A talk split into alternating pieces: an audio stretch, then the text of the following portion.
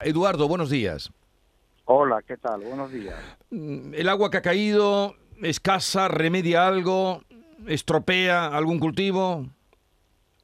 Bueno, el agua, la verdad, em, ha venido a refrescar un poco el tiempo, eh, las altas temperaturas que tanto sufre la ganadería y la agricultura. Y bueno, este cambio de tiempo es bueno, pero es totalmente insuficiente. Y hay que tener en cuenta que lo acabáis de decir, que los embalses están muy bajos, están en torno eh, por un poquito por encima del 20% en general de toda la región andaluza, tanto lo- las tres cuencas andaluzas como la cuenca del Guadalquivir, que es territorio andaluz pero que gestiona Madrid. Están muy bajos y, y, por, y por supuesto este agua no, no viene a, pala- a paliar la escasez de, de agua y la situación de sequía. Como presidente de la Asociación de Comunidades de Regantes de Andalucía, eh, ¿cuáles son los sectores o los cultivos que más están padeciéndola eh, por este motivo? Bueno, en general toda la agricultura, eh, todo lo que es arboleda, fundamentalmente olivar ha tenido un descenso importantísimo de la cosecha, en secano aún más, el secano es tremendamente eh, unas pérdidas altísimas, y luego los cultivos herbáceos en general, tanto el girasol como el algodón, las hortícolas en muchos sitios, lo que tienen vocación para, para industria, para transformado, no se han podido sembrar, y en los casos en los que se ha sembrado, pues apenas se ha sacado producción. Y luego, bueno, está la, la- lo que es la sarquía de Málaga, Mm. que es la cuenca mediterránea, también está sufriendo una situación de, de pérdida importante en los, en los tropicales.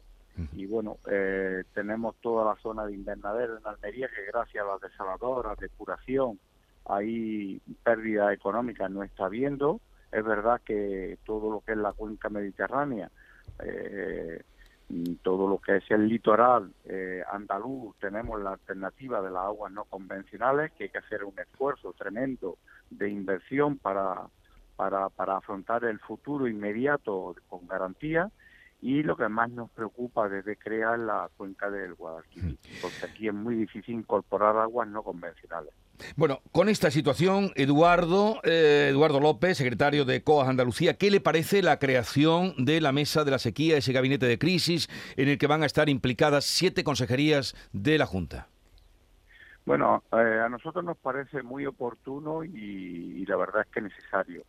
Creemos que desde COA eh, eh, la sequía, esta sequía no es una cuestión puntual, es una cuestión, un problema estructural que tiene que ver con el cambio climático y por lo tanto no basta solo con hacer obras, hay que poner orden en el regadío y en el consumo del agua.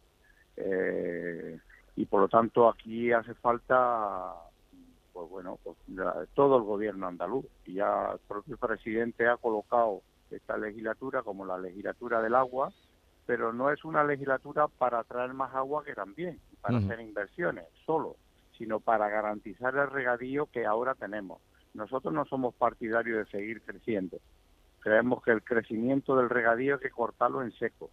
Hay que garantizar el agua o, o agua suficiente para la agricultura de regadío que ya tenemos, que no es poco, estamos hablando de 1.200.000 hectáreas de regadío en Andalucía, somos pioneros, líderes y por, por lo tanto la- las inversiones hay que hacerlas, hay que hacer interconexiones entre las distintas cuencas y, y ahora lógicamente hay que poner un paquete de ayudas para paliar eh, de forma inminente, rápida, pues los efectos negativos y, y, bueno que hay a- agricultores, ganaderos, sobre todo la ganadería extensiva, que se ha colocado muchas explotaciones al borde de, Sí. de desaparecer de la ruina. Bueno, Eduardo López, secretario de COAS Andalucía, gracias por estar con nosotros, un saludo y buenos días. Muchísimas gracias.